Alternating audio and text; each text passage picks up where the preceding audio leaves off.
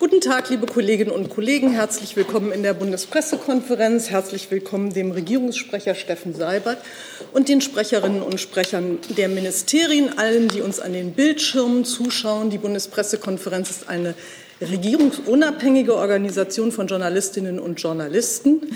Wir versuchen hier viele Fragen zu stellen. Ich versuche, dass möglichst alle gestellt werden können und hoffen auf viele Antworten und sind auch immer sehr zuversichtlich. Äh, der Sender Phoenix unterstützt uns in dieser Zeit, in der wir Live-Übertragungen zulassen mit der Gebärdendolmetschung. Das können Sie dort sehen, aber auch nur dort. Bevor wir jetzt in die Tagesordnung sozusagen eintreten und Herr Seibert uns wie am Mittwoch üblich aus dem Kabinett berichtet, darf ich noch einen neuen Sprecher hier auf dieser Bank vorstellen vom Bundesinnenministerium, Sascha Labrinz, der sich uns jetzt gerne vorstellt. Ja, vielen Dank, meine Damen und Herren. Mein Name ist Sascha Labrinz. Ich bin seit einem Jahr im BMI, bin von der Ausbildung her Jurist und jetzt seit kurzem Pressesprecher im Innenministerium. Ich freue mich auf die Zusammenarbeit. Vielen Dank. Wir freuen uns auch. Ich wünsche Ihnen alles Gute und ich, wir haben äh, sozusagen was wie ein Willkommenspaket. Ähm, das Verzeichnis der Bundespressekonferenz, äh, wie wir hier uns im Saal miteinander umgehen. Und ich freue mich, dass Sie auch jetzt bei uns sind. Herr Seibert hat das Wort. Ja, meine Damen und Herren, ähm, ich möchte zunächst auf die schreckliche Gewalttat gestern in der russischen Stadt Kasan eingehen. Die Bundeskanzlerin und die Mitglieder der Bundesregierung sind bestürzt über den Amoklauf eines jungen Mannes, der schwer bewaffnet in eine Schule eindrang und dort mindestens zehn Leben auslöschte. Unser Mitgefühl gilt den Angehörigen der Ermordeten. Wir denken auch an die zum Teil schwer Verletzten, die jetzt in den Krankenhäusern von Kasan behandelt werden. Wir hoffen, dass sie rasch und vollständig genesen können. Dann würde ich gerne über die derzeitigen Raketenangriffe auf Israel sprechen. Die Hamas und mit ihr verbündete extremistische Gruppierungen haben Israel seit Montag mit mehr als 1000 Raketen angegriffen. Ihr Ziel ist es, wahllos und willkürlich Menschen zu töten. Die Menschen in Israel müssen Schutzräume aufsuchen. Mehrere haben in diesen Raketenangriffen schon ihr Leben verloren. Es sind übrigens genauso jüdische wie arabische Bürger des Staates Israel. Die Bundesregierung verurteilt diese fortdauernden Raketenangriffe aus dem Gazastreifen auf israelische Städte auf das Schärfste. Diese Gewalt ist durch nichts zu rechtfertigen. Israel hat das Recht, sich im Rahmen der Selbstverteidigung gegen diese Angriffe zu wehren. Und dann hätte ich viel Kabinett. Wollen wir erst mal das Thema Israel machen? Das wird, glaube ich, relativ ausführlich, wenn ich mir hier die ähm, Interessenslage. Kabinett hat aber auch wichtige Beschlüsse heute. Ja, ja, das, ich, wir, wir haben ja auch schon wichtige Beschlüsse hier ähm, vorgetragen bekommen heute Vormittag. Aber ich äh, schlage wirklich vor, wir bleiben erst beim Thema Israel, Palästina, Gaza. Ähm, bitte melden Sie sich doch nochmal. Ich hatte einige. Herr Jung, starten wir da. Also zu der Verurteilung des Terrors der Hamas und der Raketen würde ich gerne wissen, wie Sie denn die Luftangriffe der Israelis auf Gaza beurteilen. Verurteilen Sie die auch? Sie haben mich sicherlich gerade gut gehört. Israel hat das Recht, sich im Rahmen der Selbstverteidigung gegen diese fortwährenden Raketenangriffe aus dem Gazastreifen äh, zu wehren. Das heißt, Sie verurteilen die Luftangriffe nicht in Gaza, wo ein Wohnhaus getroffen wurde, wo äh, Kinder gestorben sind? An einem Tag wie heute ist unsere Haltung sehr klar. Die terroristischen Raketenangriffe auf Israel müssen aufhören. Das ist das, was jetzt passieren muss, damit insgesamt nicht noch mehr Menschen sterben. Natürlich ist jeder Mensch, der stirbt, ein Mensch, um den man trauern muss. Und natürlich, aber es gibt eben Folge und Wirkung, Ursache und Wirkung. Und das habe ich hier benannt. Hey Leute, Thilo hier. Unsere naive Arbeit in der Bundespressekonferenz und unsere wöchentlichen Interviews, die sind nur möglich, weil ihr uns finanziell unterstützt. Und damit das so bleibt, bitten wir euch, uns entweder per Banküberweisung oder PayPal zu unterstützen. Weitere Infos findet ihr in der Podcast-Beschreibung. Danke dafür. Rinke. Ja, ich hätte ganz gerne gewusst, ob es Kontakte mit der israelischen Regierung gibt hat äh, die Bundeskanzlerin mit Herrn Netanyahu telefoniert oder möglicherweise der Außenminister mit seinem israelischen Kollegen? Und wenn ja, äh, wirkt äh, die Bundesregierung dabei auch auf die israelische Seite mäßigend ein?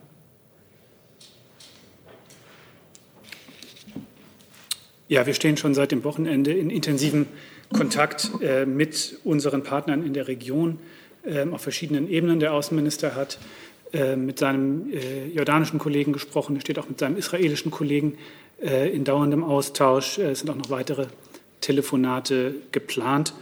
Ähm, und natürlich ist das Ziel dieser Gespräche ähm, zu eruieren, wie wir zu einer Beruhigung der Lage beitragen können. Ich will vielleicht noch ganz kurz hinzufügen, natürlich, wirkt, natürlich wirft dieser aktuelle Gewaltausbruch ein Schlaglicht auf einen Konflikt, der seit Jahrzehnten ungelöst ist.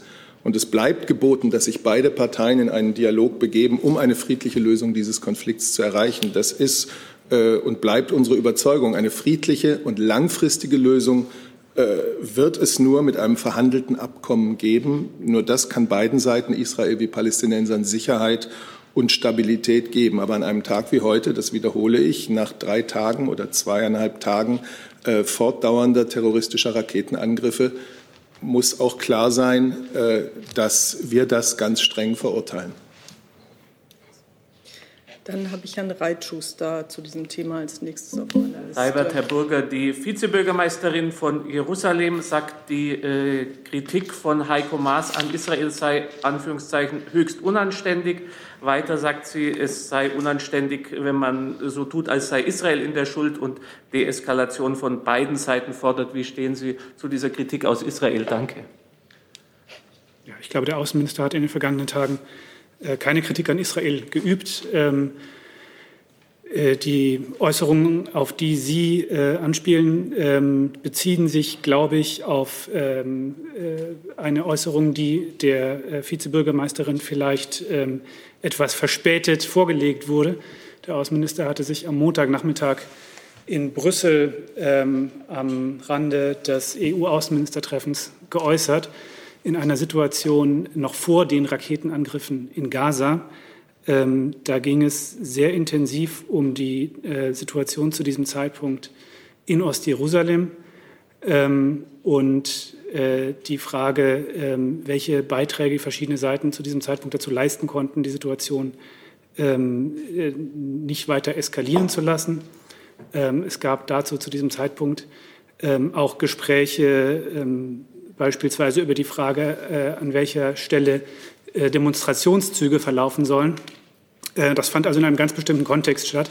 Kurze Zeit später begann dann der, Raketenangr die Raketenangriffe der Hamas ähm, am Montagabend. Am Montagabend hat sich der Außenminister dann sehr, sehr deutlich dazu geäußert ähm, und äh, klargemacht, dass diese Raketenangriffe der Hamas durch nichts zu rechtfertigen sind und sofort aufhören müssen. Äh, er hat von einer äh, sinnlosen äh, Eskalation ähm, der Situation durch die Hamas gesprochen. Und ähm, ja, das ist, glaube ich, ähm, da, haben sich, glaub, da hat sich, glaube ich, die Situation einfach in der Zwischenzeit geändert. Noch eine Nachfrage? So wie es die Bild schreibt, wenn das stimmt, bezieht sich das explizit auf diesen Tweet, den Sie erwähnt haben, um 21 Uhr abends. Also die beziehen das explizit darauf. Aber lassen Sie mich kurz nochmal umformulieren. Die Bundesregierung hat die Verständnis dafür, dass man in Israel das sehr sensibel sieht, wenn in Deutschland so viel Sympathie für die Angriffe ge geäußert wird und wenn es dann immer heißt, man muss das äh, verurteilen, wenn sich Israel wehrt. Vielleicht auch an Herrn Seibert, wie sieht die Bundeskanzlerin das? Danke. Also der Außenminister hat sich wirklich völlig unmissverständlich geäußert. Äh, zuletzt noch mal heute, äh, gestern Abend am Rande äh, seines Besuchs in Rom. Ähm, und er hat völlig klar gemacht, bei wem die Verantwortung für diese Eskalation liegt, nämlich bei der Hamas, die diese Eskalation willkürlich herbeigeführt hat und aus unserer Sicht völlig sinnlos. Da gibt es überhaupt kein Vertun. Ja, ich denke, die Bürger und Bürgerinnen Israels äh, wissen, dass die Sicherheit Israels für die Bundesregierung nicht verhandelbar ist, dass diese Sicherheit des israelischen Staates äh, für uns äh, ein ganz entscheidender Teil unserer Außenpolitik ist und immer war. Das schließt nicht aus, dass wir zu einzelnen Maßnahmen der israelischen Regierung unterschiedlicher Meinung sein können als die israelische Regierung. Aber in diesem Fall, und deswegen habe ich das ja vorhin so klar gesagt, wo Israel sich unter Dauerbeschuss von Raketen aus dem Gazastreifen äh, befindet, ist ganz klar, äh, dass wir das verurteilen und dass das aufhören muss. Herr Tufik Nia. Herr Seibert, zwei Fragen. Gilt das Prinzip der Selbstverteidigung auch für die Palästinenser in ihrem Kampf gegen die israelische Besatzung? Herr Tofiknia, wir machen eine Frage. Ich setze Sie wieder auf die Liste. Okay, alles klar.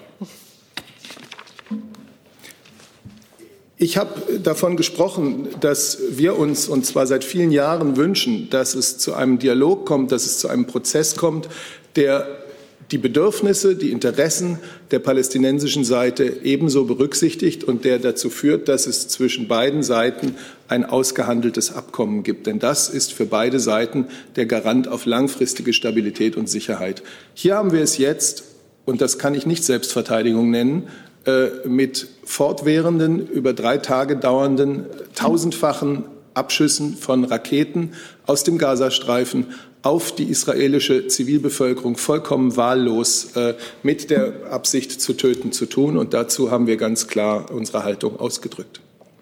Die Frage war, ob es ein generelles Prinzip der Selbstverteidigung gibt. Also hat Palästinenser, haben die Palästinenser das Recht, sich zu verteidigen? Auch wenn das jetzt heute nicht der Fall ist, generell. Also ich, ich glaube, es ist ähm, in der derzeitigen Situation, über die wir sprechen, äh, tatsächlich entscheidend auf das hinzuweisen, äh, was Herr Seibert gesagt hat. Ähm, das, was die Hamas getan hat, äh, hat absolut nichts mit Selbstverteidigung zu tun, sondern es ist eine willkürliche ähm, Eskalation. Hamas hat ein Ultimatum gestellt und dann angefangen, willkürlich Raketen auf äh, Zivilisten zu schießen. Das hat mit Selbstverteidigung überhaupt nichts zu tun. Ähm, zu einer völkerrechtlichen Grundsatzdiskussion ähm, äh, ist hier, glaube ich, nicht der richtige Anlass. Ähm, Im Völkerrecht gilt grundsätzlich, dass Selbstverteidigungsrecht einem Staat zusteht, äh, das der Opfer eines bewaffneten Angriffs ist. Ähm, wie gesagt, ich glaube, alles Weitere führt hier in dieser Regierungspressekonferenz zu weit. Ich gehe jetzt mal weiter. Ich setze Sie wieder drauf, bitte. Äh, äh, Herr Thomas, äh, Thomas Nils, der Kollege Nils, äh, fragt in eine ähnliche Richtung, ähm, nämlich zum Selbstverteidigungsrecht, dass das bekräftigt wurde und der Raketenbeschuss seitens der Hamas verurteilt.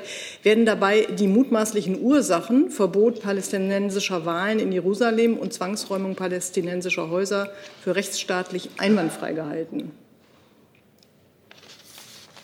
Das äh, adressiert sich an Herrn Seibert oder Herrn Burgert. Ja, wir haben ja über die Situation in Ostjerusalem, äh, die, die Sorge über Räumungen von, von Palästinensern äh, bewohnten Häusern in Ostjerusalem hier bereits gesprochen.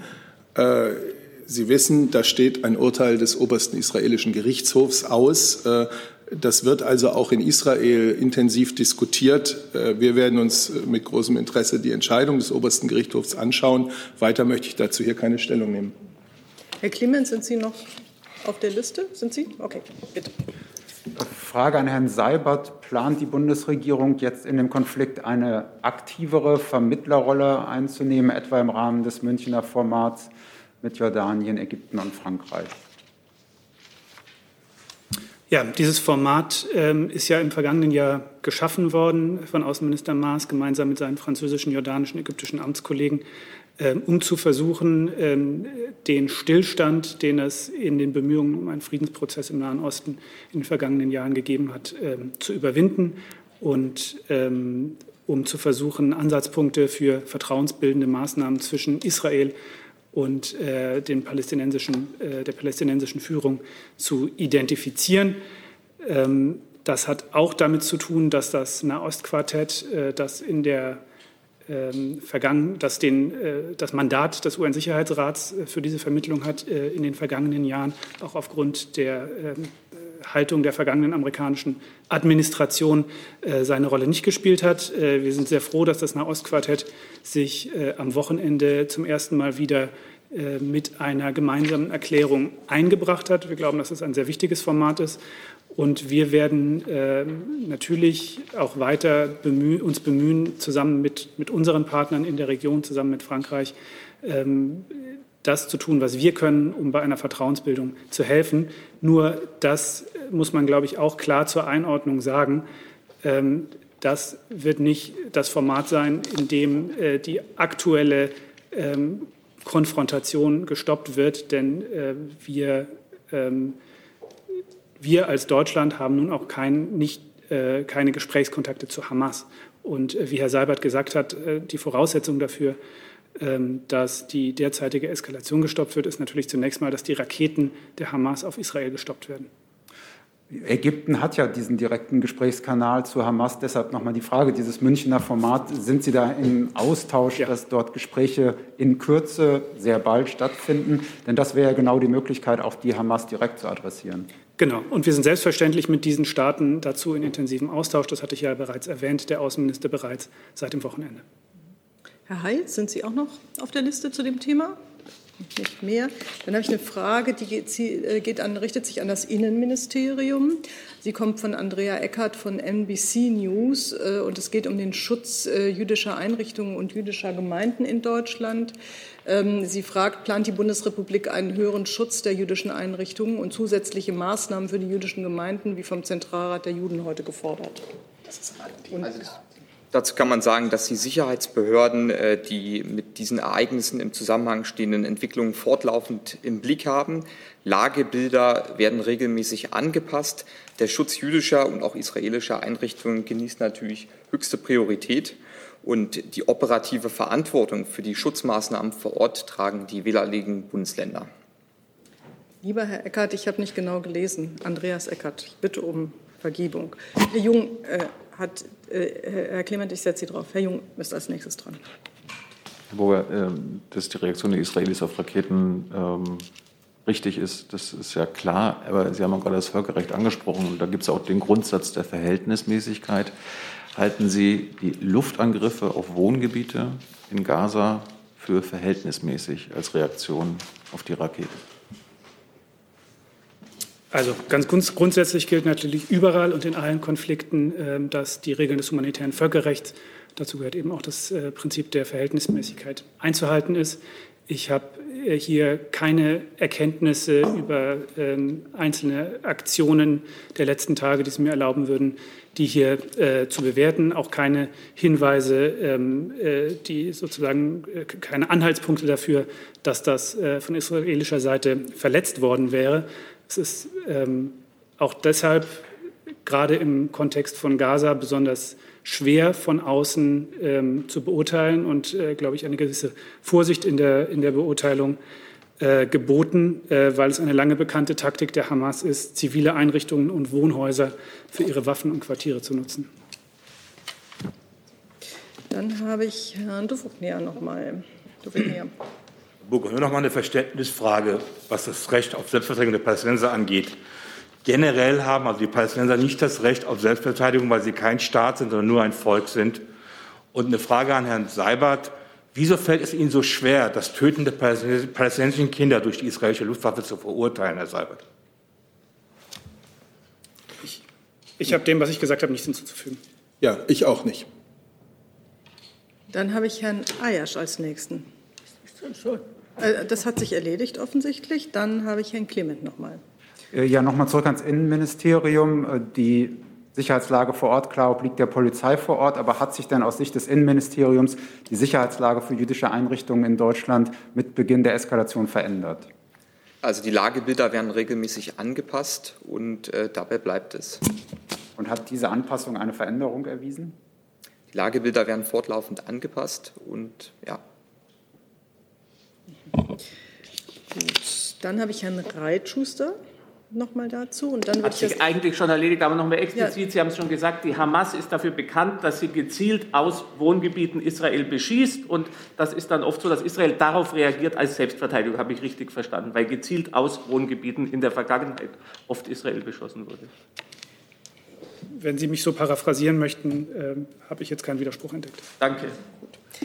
Dann habe ich zu diesem Thema jetzt keine Fragen mehr und Herr Seibert äh, trägt aus dem Kabinett vor, informiert uns aus, zu den Kabinettsbeschlüssen. Ja, vielen Dank. Das Kabinett war heute besonders arbeitsam. Es hat zunächst einen wichtigen klimapolitischen Beschluss gefasst und klimapolitischen Schritt gemacht. Das ist Ihnen zum Teil schon vorgetragen worden, deswegen mache ich es ein bisschen kürzer. Äh, es ist der Entwurf eines ersten Gesetzes zur Änderung des Bundesklimaschutzgesetzes sowie eine Erklärung zum Klimapakt Deutschland beschlossen worden. Äh, das berücksichtigt, wie Sie wissen, den Beschluss des Bundesverfassungsgerichts, das Urteil des Bundesverfassungsgerichts vom 24. März und das neue 2030er Klimaziel der Europäischen Union.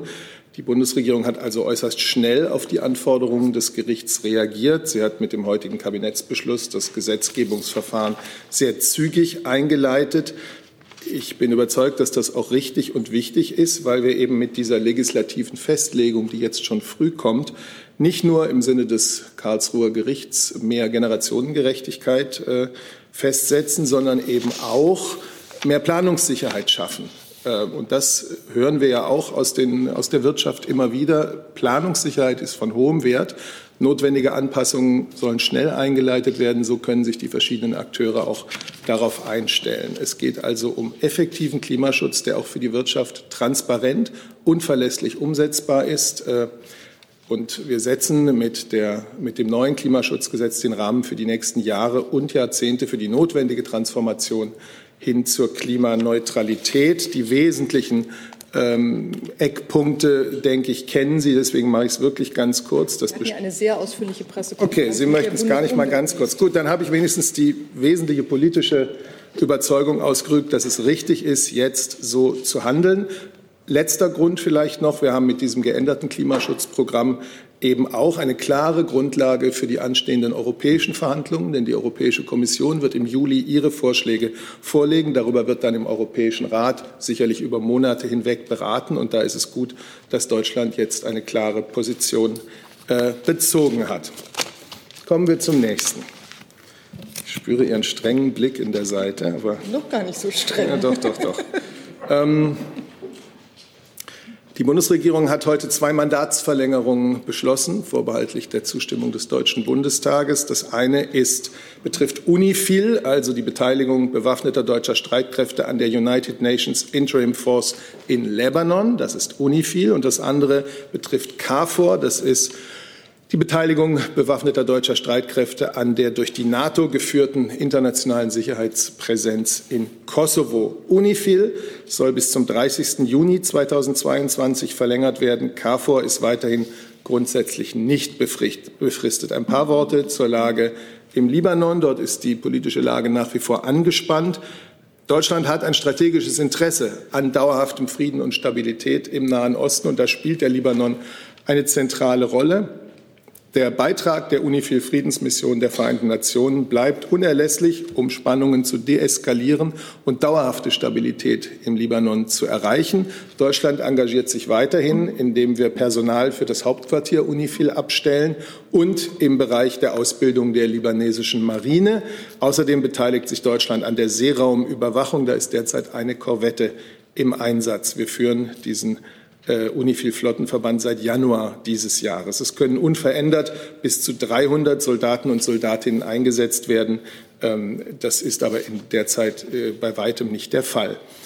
Und jetzt zur fortgesetzten Beteiligung der Bundeswehr an KAF, am KFOR-Einsatz. In der Republik Kosovo haben wir es weiterhin mit einer überwiegend ruhigen, stabilen Sicherheitslage zu tun. Aber es besteht nach wie vor, besonders im Norden Kosovos, ein Konflikt- und Eskalationspotenzial. Ähm, das macht äh, die Beteiligung deutscher Soldaten und Soldatinnen weiterhin erforderlich. Die bisherige Personalobergrenze, sie liegt bei 400, bleibt unverändert. Sie wird aber zurzeit bei weitem nicht ausgeschöpft. Es ist aber gut, diese höhere Personalobergrenze zu haben, denn damit ist gewährleistet, dass die Bundes Bundeswehr bei einer unerwarteten Verschlechterung der Sicherheitslage schnell und flexibel reagieren kann. Als nächstes äh, ein Gesetz zur Änderung des Regionalisierungsgesetzes. Es geht im Wesentlichen um den öffentlichen Personennahverkehr. Die Covid-Pandemie hat schon im vergangenen Jahr äh, im öffentlichen Personennahverkehr erhebliche finanzielle, zu erheblichen finanziellen Nachteilen geführt. Der Bund hatte die Länder daher unterstützt mit einer einmaligen Erhöhung der sogenannten Regionalisierungsmittel um zweieinhalb Milliarden Euro zusätzlich für die Finanzierung des ÖPNV. Nun dauert die Pandemie, wie wir alle wissen, noch an. Es wird also auch im Laufe dieses Jahres, es wird also auch im Laufe dieses Jahres äh, eine entsprechend hohe Belastung des öffentlichen Nahverkehrs geben und einen Rückgang der Einnahmen aus ähm, Fahrkartenverkauf. Die Prognosen sagen finanzielle Nachteile für die Branche von bis zu sieben Milliarden Euro für 2020 und 2021. Deswegen werden die Regionalisierungsmittel im Jahr 2021 um eine Milliarde Euro erhöht. Dadurch, dass der Bund diese Mittel zusätzlich zur Verfügung steht, haben die Länder die Möglichkeit, die Schäden bei den Verkehrsunternehmen abzufedern und vor allem auch dafür zu sorgen, dass das Angebot in Umfang und Qualität aufrecht erhalten werden kann. Damit trägt der Bund mit insgesamt dreieinhalb Milliarden Euro die Hälfte der prognostizierten pandemiebedingten Schäden im öffentlichen Personennahverkehr. Die Länder haben im Rahmen der Verkehrsministerkonferenz zugesagt, die dem ÖPNV entstandenen Schäden ihrerseits hälftig zu tragen. Die Bundesregierung hat den Entwurf einer zweiten Verordnung zur Änderung der Ladesäulenverordnung zur Kenntnis genommen. Unser Ziel ist, eine bedarfsgerechte, verbraucherfreundliche, interoperable Ladeinfrastruktur aufzubauen und zu betreiben, weil das eine wichtige Voraussetzung für den weiteren Hochlauf der Elektromobilität ist. Wer ein Elektromobil hat und nutzt, der muss die Gewissheit haben, äh, sein Fahrzeug immer verlässlich und überall an öffentlichen Ladepunkten laden zu können. Das zentrale Element dieser Novelle ist die Einführung eines einheitlichen Bezahlsystems für öffentliche Ladepunkte. Das ist eine Umsetzung eines Beschlusses der sogenannten konzertierten Aktion Mobilität vom September letzten Jahres. Das heißt, Betreiber eines öffentlichen Ladepunktes müssen künftig die für den bargeldlosen Zahlungsvorgang erforderliche Authentifizierung und den Zahlungsvorgang mindestens mittels eines gängigen Debit- und Kreditkartensystems anbieten. Die Vorgabe gilt für alle Ladesäulen, die ab dem 1. Juli 2023 in Betrieb genommen werden. Heute hat das Bundeskabinett sich mit dem Abschlussbericht des Kabinettsausschusses zur Bekämpfung von Rechtsextremismus und Rassismus befasst. Äh, Sie wissen, der Ausschuss wurde eingesetzt im März des vergangenen Jahres durch, ein, durch einen Kabinettsbeschluss. Die Bundesregierung hat damals nach den entsetzlichen Anschlägen in Halle, in Hanau, nach der Ermordung von Walter Lübcke ihre Entschlossenheit damit auch bekräftigt, äh, die Bekämpfung von Rechtsextremismus, Rassismus, Antisemitismus, allen weiteren Formen Menschen, gruppenbezogener Menschenfeindlichkeit auf höchster Ebene der politischen Verantwortung fortzuführen und nochmals zu intensivieren. Es gibt dazu, das sind 89 Einzelmaßnahmen in diesem Maßnahmenkatalog, da gibt es bereits einen Bundeskabinettsbeschluss vom 2. Dezember. Deswegen will ich das hier nicht noch einmal aufführen. Neu ist aber vielleicht darüber hinaus haben nämlich das Bundesfamilienministerium und das Bundesinnenministerium Eckpunkte erarbeitet für ein Gesetz zur Stärkung und Förderung der wehrhaften Demokratie. Diese sind im Abschlussbericht heute beigefügt worden und sind ebenfalls vom Bundeskabinett beschlossen worden. Da geht es also um unsere Entschlossenheit als Bundesregierung, die Demokratie zu stärken, sie wehrhaft, widerstandsfähig zu machen und damit auch den gesellschaftlichen Zusammenhalt zu stärken. Eine solche wehrhafte, selbstbewusste, aufrechte, widerstandsfähige Demokratie wird von ihren Bürgern und Bürgerinnen getragen.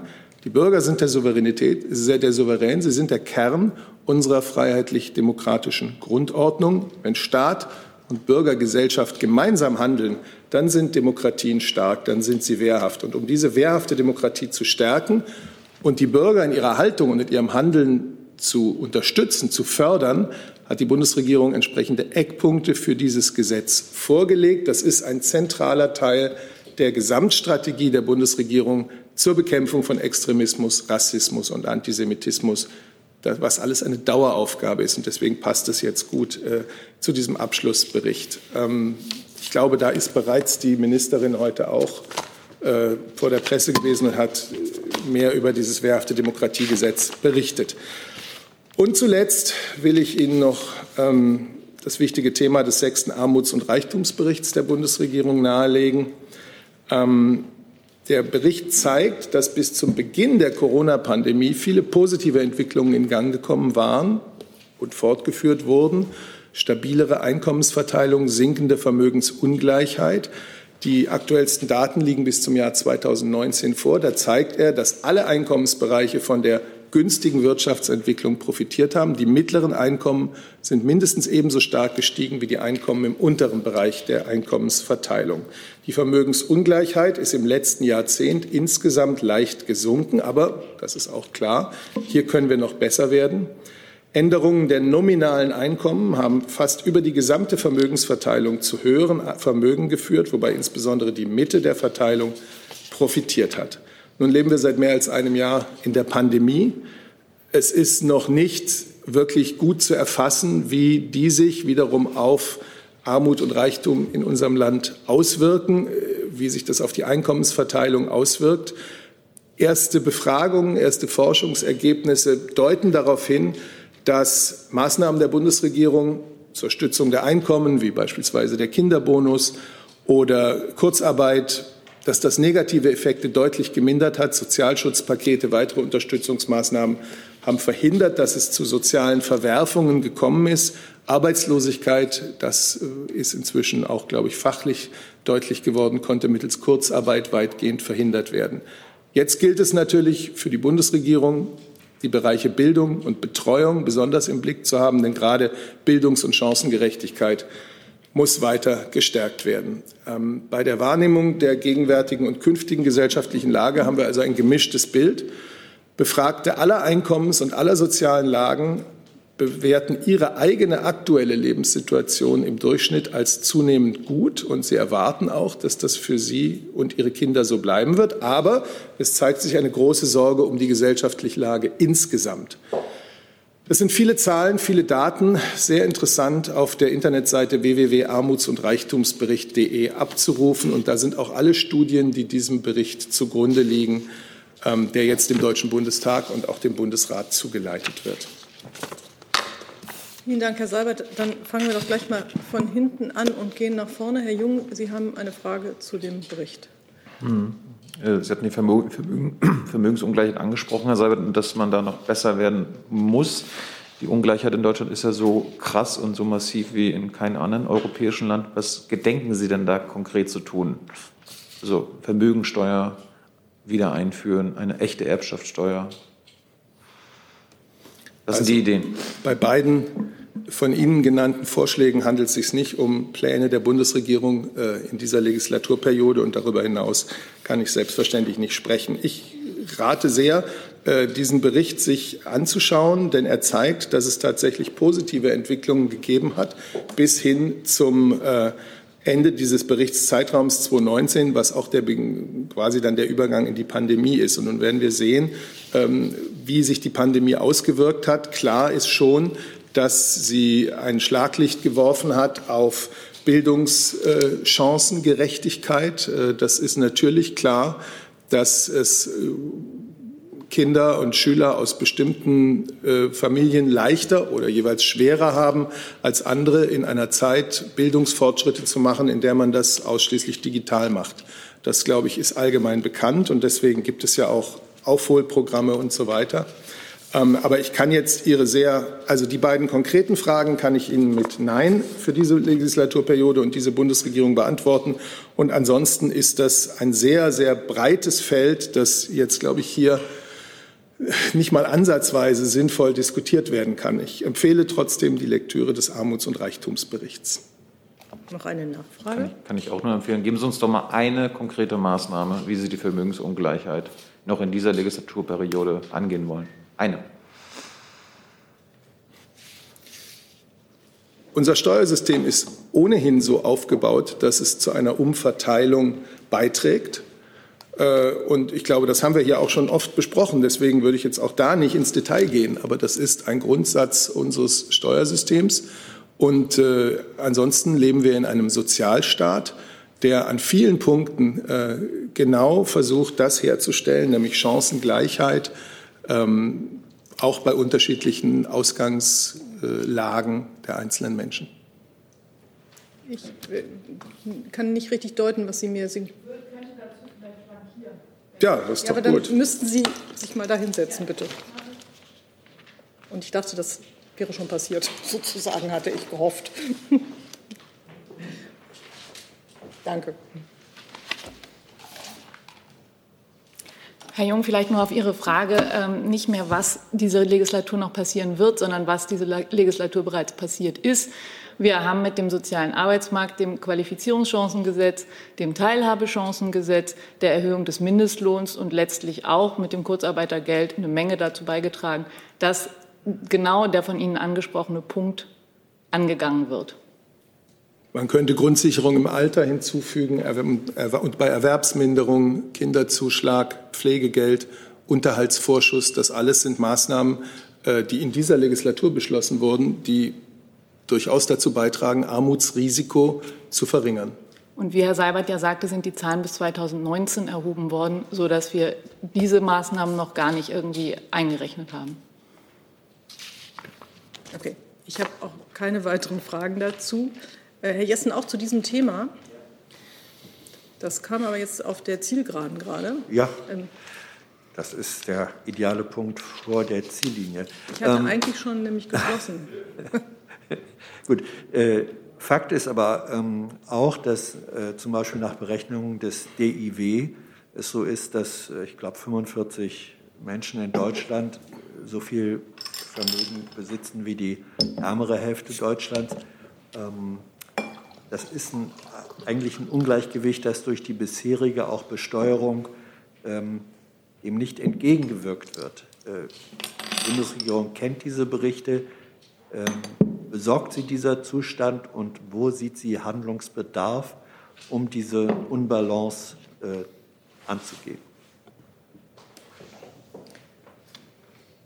Die Frage war an Herrn Seibert, an mich gerichtet.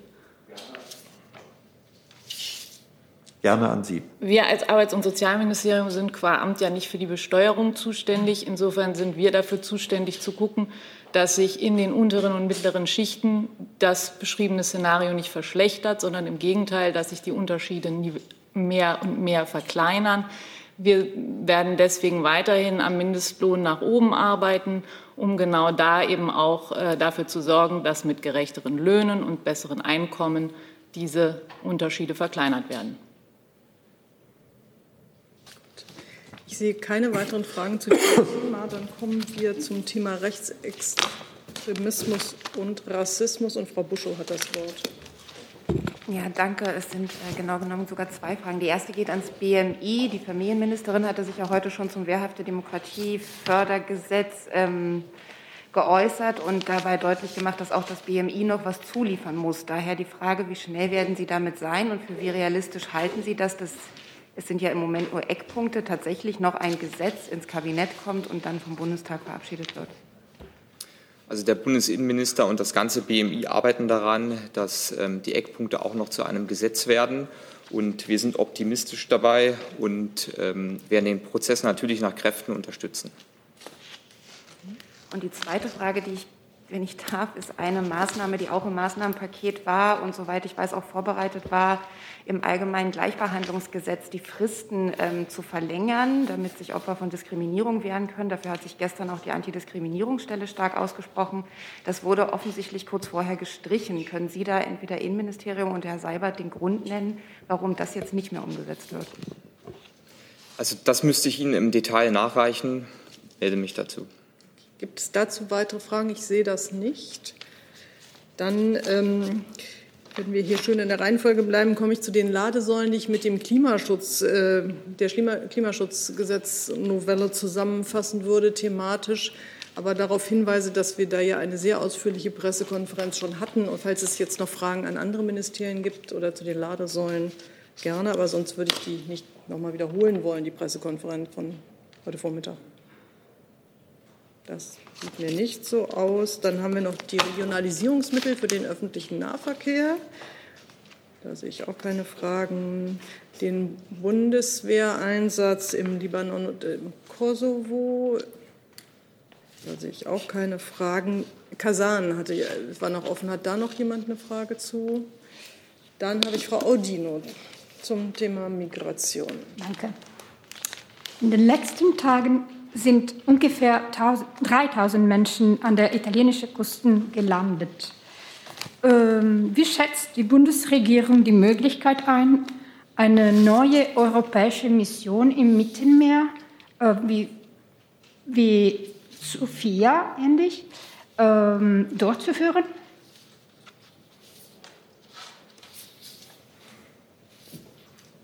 Wer möchte sich äußern? An Herr Seibel oder Herr Burger vielleicht? Wer fühlt sich berufen?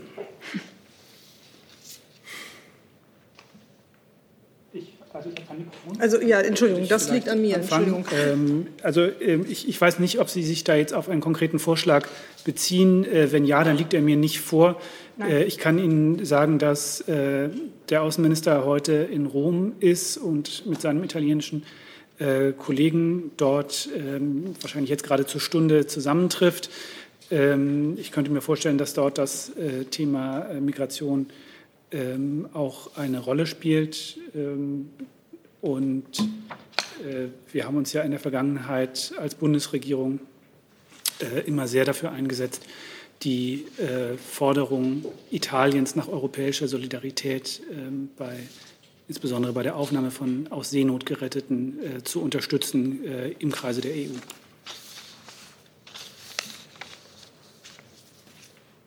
Wollen Sie noch mal nachfragen? Mm, ja.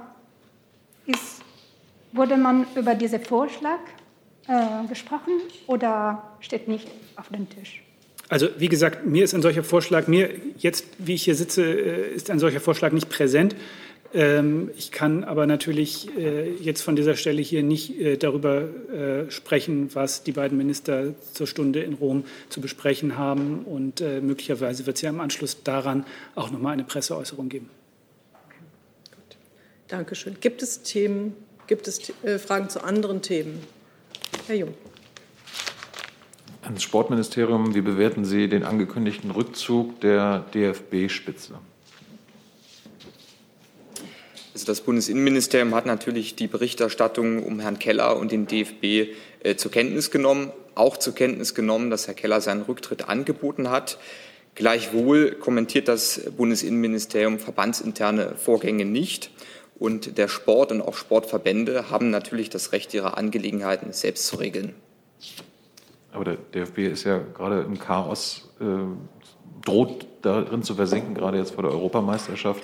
Halten Sie denn diese Lösung, die jetzt angestrebt wird, da ja, geht es ja nicht nur um den Präsidenten, sondern auch um den Vizepräsidenten, den Generalsekretär, den Schatzmeister. Ähm, finden Sie das hilfreich für einen Neustart dieses bedeutenden Sportverbandes? Ich glaube, dass der DFB diese Angelegenheiten selbst regeln kann und das auch tun wird. Gut, weitere Fragen zur Zukunft des DFB? Das sieht mir nicht so aus. Dann habe ich Herrn Rinke mit einem anderen Thema. Ja, es geht um Corona und ich hätte äh, eine Frage an das Gesundheitsministerium. Äh, Bayern hat die Impfpriorisierung aufgehoben in den Hausarztpraxen äh, vorhin. Und ich hätte ganz gerne gewusst, ähm, ob das auf Ihre Zustimmung trifft und ob die Länder frei sind in der Entscheidung, wo, in welchen Bereichen sie die Impfpriorisierung aufheben. Ja, zu diesem Sachverhalt hat sich ja Herr Minister Spahn schon vierfach geäußert. Grundsätzlich ist es so, Solange der Impfstoff noch ein knappes Gut ist, ähm, halten wir an der Priorisierung fest. Nichtsdestotrotz erlaubt es natürlich auch die ähm, Impfverordnung, dass die Länder in bestimmten Fällen von der Priorisierung abweichen können. Zum einen, um eine schnellere Impfung zu ermöglichen, zum anderen auch, um, Ver Verwurf von Impfstoffen zu vermeiden. Darf ich nachfragen, hat das Auswirkungen? Also, das ist ja offenbar eine Linie, die Baden-Württemberg und Bayern, beide Länder einnehmen, die nicht auf die Zustimmung des Gesundheitsministeriums trifft, hat das Auswirkungen auf die Lieferung an Impfzentren, wo es weiter eine Priorisierung geben soll, und Hausarztpraxen, dass sie künftig bevorzugt Impfzentren beliefern? Nein, hier gibt es äh, ein mit den Ländern abgestimmtes Verfahren, dass äh, die Impfzentren ähm, pro Woche 2,5 Millionen ähm, Impfdosen geliefert bekommen. Der Rest geht an die Arztpraxen und an diesem Verfahren halten wir auch fest. Hey Leute, hier sind Thilo. Und Tyler. Jung Naiv gibt es ja nur durch eure Unterstützung. Hier gibt es keine Werbung, außer für uns selbst. Das sagst du jetzt auch schon ein paar Jahre, ne? Ja. Aber man muss ja Aber mal wieder darauf halt, hinweisen. Ne? Stimmt halt. Ne? Und ihr könnt uns per Banküberweisung unterstützen oder PayPal. Und wie ihr das alles machen könnt, findet ihr in der Podcast-Beschreibung. Gut, wir sind beim Thema Corona. Ich gebe nur mal zwischendurch, dass ich von, äh, bekannt, dass ich von außen jetzt keine, keine Fragen bekomme. Ich hoffe, dass da alles in Ordnung ist technisch. Ähm, Herr Reitschuster hat das Wort. Ich hätte noch eine Frage an Herrn Gülde. Und zwar habe ich vergangene Woche Frau Nauber gefragt, ob es Erkenntnisse, Zahlen darüber gibt, wie hoch der Anteil von Geimpften an positiv Getesteten, Erkrankten und Toten ist. Sie sagte, sie liefere es nach, wenn es vorliegt. Es kam keine Nachlieferung, darum gehe ich davon aus, dass es nicht vorliegt. Darum heute die Frage, planen Sie das zu erheben? Wenn ja, wann? Wenn nicht, warum nicht? Ähm, Herr Reitschuster, das muss ich in der Tat nachreichen. Ähm, mir liegen solche Zahlen nicht vor. Es gibt vereinzelte Studien zu dieser Frage, ähm, die darauf hindeuten, dass von ähm, Geimpften und Genesenen äh, keine Gefahr dahingehend ausgeht, dass sie für die ähm, Infektionsepidemiologie eine äh, herausragende Rolle spielen. Das heißt, es kann in Einzelfällen tatsächlich dazu kommen, dass ähm, Menschen sich erneut infizieren, beziehungsweise auch, dass sie andere infizieren. Aber es gibt zurzeit keine Hinweise darauf, dass dies für die Infektionsepidemiologie eine Rolle spielt. Da reden wir jetzt, glaube ich, ein bisschen aneinander vorbei, weil es ist ja schon das Problem, dass die Nachreichung nicht kam. Und die Frage ist ja, plant man diese Zahlen zu erheben? Ja oder nein? Wenn nein, warum nicht? Wie gesagt, Herr Reitschuster, das muss ich nachreichen. Aber dann bitte wirklich nachreichen diesmal. Gut, jetzt habe ich Herrn Rinke nochmal zu diesem Thema. Ja, auch nochmal das Gesundheitsministerium. Es geht um Impfen von Kindern und Jugendlichen. Da steht ja noch die EMA-Zulassung für BioNTech aus, aber ich hätte ganz gerne von Ihnen gewusst, wie weit die Gespräche mit den Ländern sind äh, der Vorbereitung auf den Zeitpunkt, wo geimpft werden kann. Gibt es da konkrete Ergebnisse, ob in Schulen geimpft wird, ähm, ob das mit verminderten Impfdosen zum Beispiel geschehen soll? Äh, vielleicht können Sie uns dazu einiges sagen. Also die Frage, wie solche Impfungen dann, wenn eine Zulassung der EMA vorliegt und auch eine entsprechende Empfehlung seitens der Ständigen Impfkommission, die wird derzeit mit den Ländern und ähm, den zuständigen ähm, Verbänden der Ärzteschaft ähm, erörtert. Äh, Ergebnisse kann ich Ihnen aber derzeit noch nicht mitteilen. Also die Frage, wie das konkret dann auch ablaufen wird, ähm, das ist derzeit noch Gegenstand der Gespräche. Wir sind noch bei Darf ich kurz nachfragen? Ähm, bei der EMA ist ja nicht ganz klar, wann die eigentlich zulassen. Wann wollen Sie denn diese Vorbereitungen abgeschlossen haben? Es könnte ja theoretisch sein, dass auch ähm, die EU den Impfstoff für Jugendliche ab zwölf Jahren eher zulässt, genauso wie es in den USA und Kanada der Fall war. Also wann beschließen Sie die Beratung? Ich kann Ihnen da jetzt tatsächlich keinen ähm, finalen Termin nennen, aber derzeit laufen die Gespräche wirklich auf Hochtouren dazu. Reitschuster noch mal zum Thema Corona. Noch eine Frage an Herrn Gülde. Gibt es aktuell ausländische Patienten aus dem Ausland eingeflogene, also nicht ausländische Staatsbürger, in den deutschen Intensivstationen mit Covid-19? Danke. Meines Wissens ja. Ähm, nicht, also letztlich ist es so, dass ähm, die Länder ja für die Krankenhausplanung zuständig sind. Ich weiß nicht für, gegebenenfalls, ob Sie da äh, ergänzen können. Ähm, es ist ja so, dass es Dafür gibt es ein reguläres Verfahren, das ähm, die anderen europäischen Mitgliedstaaten ähm, über das ECDC Anfragen stellen können.